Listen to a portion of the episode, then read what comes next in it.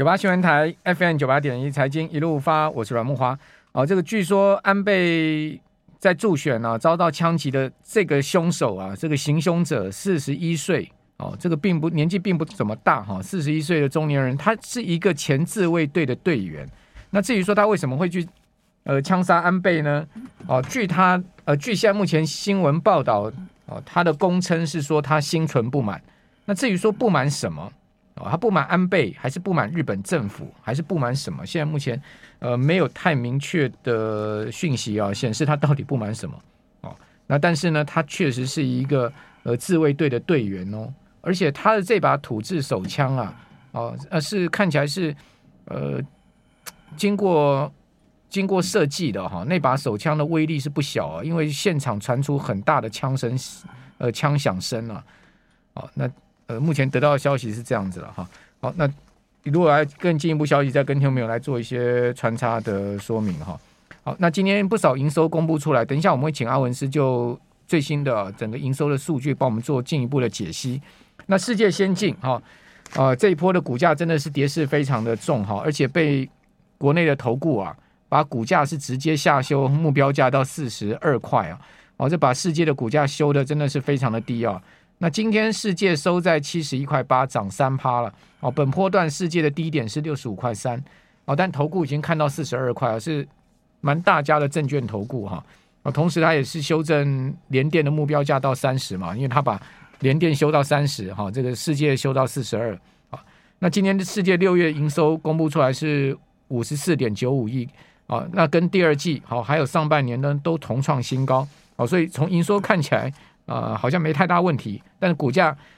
世界从一百七十七块跌到这个波段六十五块，你看跌多少？一百七十七块在去年呃差不多第三呃第三季的时候是一百七十七块，哦，居然可以跌到六十五。那台积电六月营收一千七百五十八亿是写历史次高哦，第二季呢首破五千亿哦，第二季的营收是创历史新高哦，那六月的营收呃历史次高好，那第二季的营收季增有八点七七趴。哦，是单季首次突破五千亿大关了哈。那至于六六月营收出现月减哦，月减五点三趴，年增十八点五趴。哦，这等一下我们也请阿文师帮我们做一些台积电营收的评论。还有见顶，哈，这一波的见顶也是出现很大的回档。哦，见顶六月的营收五十六点四二亿，年增九趴多啊，改写同期新高。哦，那面板就不用讲了，当然不好。哦，双虎今天也公布出来第二季的营收季减大概都两成了。哦，碳双碳九近九季的低点，哦，营收持续的下滑，哦，那有呃友达跟群创的营收，啊，就并不是太好，哦，那汉磊呢，啊，最近股价也非常明显的在回档，哈，汉磊四到五月的存益年增五倍哦，EPS 是零点四元，哦，今年自觉五月哈税后存益六千一百万，年增三倍多，哈，每股存益是零点一八元，好，累计四到五月存益一点三四元。哦，较去年同期成长五倍以上，哦，每股纯益是零点四元。那汉磊终于是转亏为盈赚钱，但是呢，你可以看到它的股价最近也是明显的回档。好，那我们赶快来请教，呃，基本面大师连前文 阿文师，你好，木华兄你好，各位观众朋友大家好。好，那我们同样在 YT 上直播啊，听众朋友如果要看的话，我们可以看直播画面，也可以同时听我们的广播了哈。阿文师，我们的。怎么来评论呃，今天台积电跟世界公布出来的营收呢？呃，对，其实哦，我个人认为就是说营收其实是不错的哈。台积电的话，它的营收等于是第二季比第一季成长八点八九左右哈。那其实它在法说会讲大概是一到五个 percent 左右。那那八八到这个八点八七当然是比较好。市市场一般预估的话是四。四点三左右，所以原则上台积电这个营收的一个公布的话，哈，第二季比第一季哈，其实是比预期稍微好一点。那我想现在其实像联电或是世界先进这一类型的股票哈，其实他们营收公布的话，其实没有想象那么差哈。但是我我们现在用几个方向这样来讲哈，因为股票市场从我们大概民国八十年八十年的时候，那个所谓的这个电子股开始上市哈。那所谓的宏基从十块涨到一百块哦，那时候这个联电涨到一百三十六块，电子股开始上涨。那八十四年、八十五年那时候，这个台积电成为一个重心之后哈，你可以发现这个法说会就成了一个关键哈。那为什么明明就是说其实半导体没有那么差，那为什么会调降的幅度那么大？哈，那主要是景气的问题哈。你看哦，在民国在西元两千零八年的时候，哈，第三季那时候产能利用率半导体是九十五个 percent，到了第四季剩下多少？六十三趴，一季而已哦，从九十五趴降到六十三趴。到了两千零九年的第一季，就是半年之后，产能利用率降到三十趴。所以从九十五趴到三十八。半年的时间，当然那时候的环境的话，是因为所谓的这个雷曼兄弟的事件所引起的所谓的全球的所谓的金融比较大的一个风暴了哈。诶，但是很快哦，两千两千零九年的第一季产能利用率是三十趴，但是两千零九年的第三季产能利用率九十五趴，又很快的上来哈。所以过去常常在法说会哈，常常都说没有订单，没有订单，后来没多久说呃，如雪花般的飞来。那有时候又没有订单，又没有订单，我、哦、还还休无薪假，嗯，所以变成就说以台积电的本益比为例哦，它低可以低到九倍，它高可以到二十六倍，所以这个景气这个影响哦，让它的本益比高，你知道不会低的话变成九倍，嗯，所以变成说在坏的时候哦，那当然外资就是无远弗届的一直降，一直降，一直降哦，只要你没有改善就一直降，所以变成就说，因为现在很多的这个公司哦。这一段时间都没有所谓的这个法，这个私人邀请的法，所谓比较没有讲得很清楚，都是小公司、大公司这些像联电、台积电这些大公司，它几乎没什么法说会，所以变成说七月十四号开始台积电法说会就要讲清楚、说明白哈。那因为你可以发现哦，其实像那个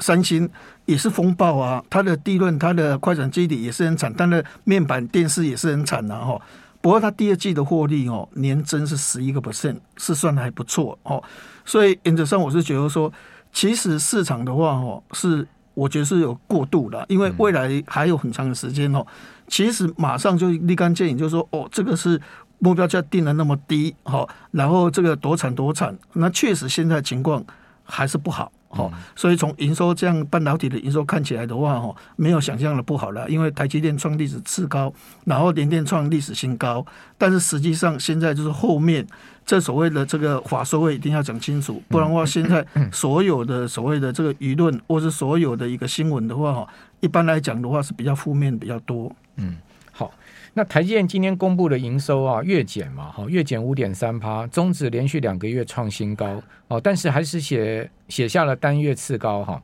那同时呢，我们看到台积电的营收月增是十八点五趴，哦，但是我们仔细来看哦，台积电今年第二季哈，它的营收全季年增是四十三点五趴，可见哦，这个进入到呃六月哈，有很明显的在营收上面虽然还是。不错，但是已经开始在趋缓了哈。那台积电今年的这个目标哦，根据刘德英的说法是三十 percent 嘛哈，它要成长三成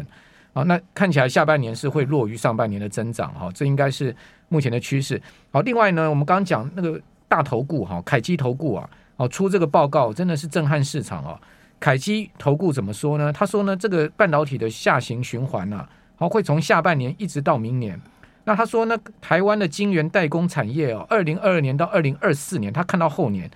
这个获利年复合成长率从十五趴下修到十三趴，所以他降平联电、世界到卖出哦，平等降到卖出，推测合理股价是三十块跟四十二块，把联电看到三十了，世界看到四十二了。好，那同时呢，不止二线晶圆代工目标价被砍哦，啊，台积呢。这个高股价从高点已经下跌有四成之多了，是接接近四成了。那下周是台建法说会，再等下请教阿文是怎么看这个法说啊？法人会关注什么重点哈？对。那此外呢，就是说，呃，他认为凯基认为说啊，成熟制成的部分哈，联电二八跟二零纳米啊，他居然预估在明年啊，他说，呃，他预估明年啊，他说整个产能利用率，他他不是讲台积台联联电，他讲世界。他讲说，世界呢，呃，第三季到二零二三年第四季啊，他居然看产能利用率会低到七十趴到九十趴的水准，这个很令人震惊哦。那同时，呃，他讲说，呃，联电二八跟二零奈米的这个制程产能在明年会扩充三十趴，也不利于啊整个产能利用率。但他并没有估联电的产能利用率是多少，但他估这个世界啊，从今年第三季到明年第四季。产能利用率啊会降到七十八到九十八，哇，这个颠覆市场想法。我们过去都想说啊，这成熟制程供不应求啊，大家要排这个产呃排队去抢产能哦。同时去年还传出联电用这个竞标产能的方式哦，而且呃还有业者看到说什么二零二四年之前订单全满了，这个根本不可能有这个缺单的问题，怎么可能产能利用率低到七成呢？对，这个哈有的有有的东西的话，我们从几个角度来看哈，第一个哈。当在所谓的这个半导体的下行风险很大的情况之下，哈，长约是最终的关键。长约的话，哈，比较能够去受到这个保护，就是说，未来如果下行风险搞不好，真的代工的价格会下降哦，因为这几年代工价格都是在上涨。那如果有长约的保护的话，哈，它的影响会比较小一点。哈，那台积电长约的保护是五十趴，那其实五十趴其实说真的也不是那么多了，哈，有五十趴，它是风险是很大。那联电是四十趴，但是世界先进只有二十个 percent，好，所以世界先进、相对积电这一种的话，哈，它未来面临这个下行风险的话，哈，它的抵抗的能力的话是会比较差一点，哈。那现在市场上确实就说，哈，这个所谓的这个这个成熟制程，尤其是在所谓的驱动 IC 这一块，还有 C CMOS 这一块的话，现在真的是比较严重一点。呃、阿文师，我们这边先稍待一会儿。新闻台 FM 九八点一财经一路发，我是阮慕华。那我们继续来请教阿文师啊，就谈到了这个成熟制程，还有先进制程，看起来现在目前成熟制程压力是大了。哦，对，现在包括 TrendForce 也讲说 PMIC 哦，对，然后另外 CIS 哦，还有呃 MCU 都都面临到砍单潮嘛。对，那我想 TrendForce 应该也不会乱讲。啊，一定是市场有这些消息，或者说他们实际呃调研出来的情况。呃，对，那这些都是下给成熟制程嘛？对，都下给八寸嘛？对，所以现在成熟制程就年底的话，目前如果整个消化的情况还不是那么的 OK 的话，哈，可能这个产能利用率就会下降，可能在保九十。所以变成说，现在就是这边不好，反而另外一边比较好哈。我们来讲网通的部分哈，网通它其实是这样，就是说，其实美国在这几年哈，它在五 G 它有一点就是赌错边了哈，就是说它赌毫米波。五 G 的话，它的速度是从所谓的三三 G 赫兹，就是说三十一赫兹到一百，范围很广。但是哦，三 G 赫兹到六一赫兹，这个叫 Sub 六。六 G 赫兹到一百，这个叫毫米波。美国都在拼毫米波，但是市场流行的这两三年都是流行三不六。所以美国的网通的这个所谓的环境哦，它的设备的话是很老旧，所以拜登要花六百五十亿美金的话哈，去把这个宽频去改善。所以网通其实是有订单。那我们在家里面，我们都是用 WiFi 嘛，用 WiFi 的话哈，其实是用光纤哦转过来的哈。那光纤是有限，所以有时候 WiFi 的话会比较有些影响。现在美国它是用一种哦，是用固网，就是我们打电话那个固网，那就是无线的，它就叫做 FWA。FWA 的话，哈，它就不会受到干扰。比如说这个微波炉啊，比如说像所谓的电热器啊，哈，WiFi 有时候会受到这些影响，它就不会受影响，而且它的范围会比较广。那我们一个所谓的 WiFi，可能它能够支援四到六个电子消费产品，但是 FWA 的话，它可以支援是四十六到五十六，就很广。所以美国这个宽频网络的话，是要用固网，哈，去做这个 FWA。这个六百五十这个订单其实是很多，所以这个的话就下给像中磊啊，或者是像智邦啊、神准啊，或者是像重启这些所谓的网通厂商，就很广的一个一个概念，所以他们是有订单，但是以前有订单他们出不了货，是因为 WiFi 晶片。很缺晶片荒，要排队，好，那或者是像所谓电影观影 IC 哦，那时候大家抢的很凶，就是什么车用手环抢的很凶，所以那拿不到货。那过去那满足的话，好像立基以前在法说会说，啊，我们满足只有四成三成，好，因为他们需要 WiFi 晶片，都没有 WiFi 晶片，只有满足三成四成。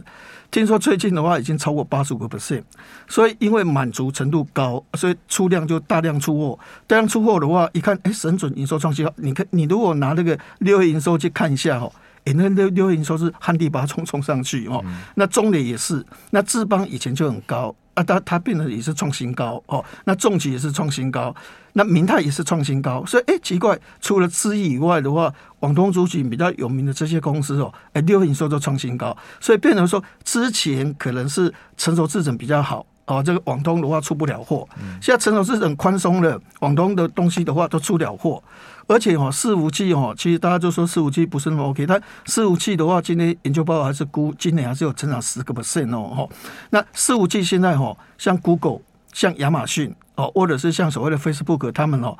都是用白牌的伺服器，他们不去买华为，不去买诺基亚跟艾瑞森，因为他们本身的维修人员就很强很多，因为他们企业很大，所以他们买白牌进来的话，原则上就自己去做维修。那白牌的市场就资邦最大，所以最近呢所谓的外资报告都是要提高所谓的这个资邦的平等，无论毛利往上提升，获利往上提升哈。那重点的话哈。其实都是它的白牌的四五 G 的一个渗透力扩大，而且是四百 G 的交换机的话，成长速度比较高，所以把它的一个毛利往上调，把获利往上调，所以这这一类型的股票这段时间股价的稳定度就稍微比较高一点哦。所以很显然，你可以发现六月营收的公布哈。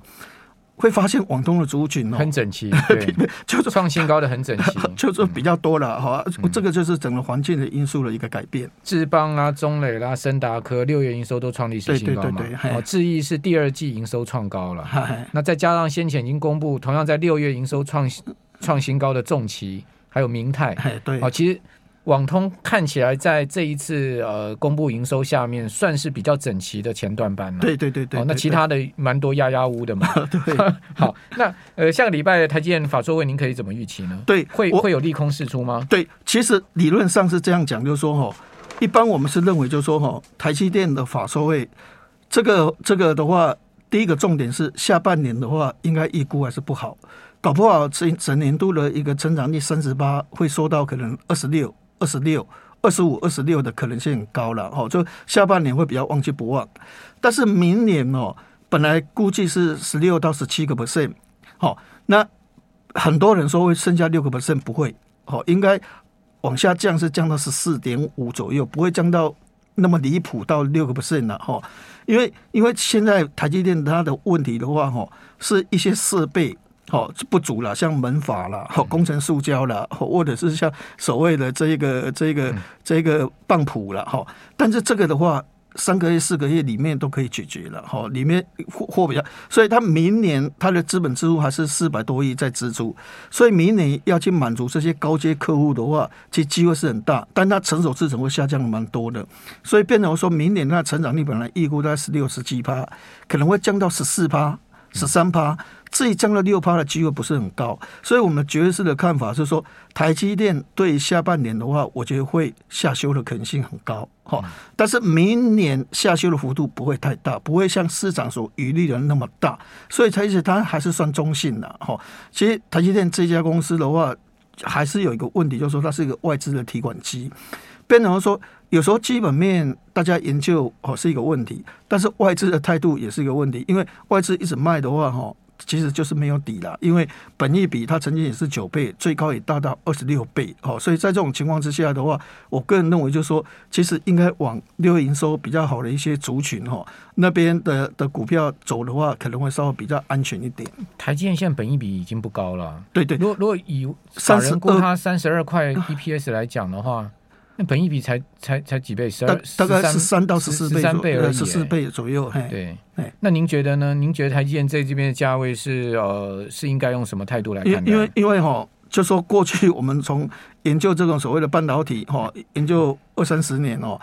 我们是比较。不会想摸底的，因为虽然它是护国神山，是一个很稳定的公司，是一个很棒很棒的公司哈，但是哦，半导体这个景气就是这样，产能利用率它真的可以一百趴，产能利用率它也有可能到六十。啊，我们现在一般都看坏景气嘛，都看坏明年下半年的景，下半年跟明年的景气，您您个人也是看坏吗？景气的部分的话，当然现在就说因为需求还没有进来嘛，哈。原则上的话，我是觉得说，这个这个，因为像所谓的这个 AMD，它跌五十个，大概是这个快五十趴，这个 media 跌快五十趴，然后像所谓的这个美光今年的跌幅也超过四十趴。对，嗯、那为什么会跌这么多的话，其实还是有它的原因呐哈。因为确实美元升值，美元升值对日币的话升值十六个 percent 哈，所以美国这些公司他们的竞争力是大幅缩减，因为。你单单汇率的部分你太强了哦，你的价格就差人家很多，所以在这种情况之下的话，这些公司的下修的压力还是真的很大，所以我们其实对半导体从过去的经验就不摸底呀。好，好，好，爱斯摩尔也七月跌五十趴了。对，非常谢谢呃阿文师，谢谢。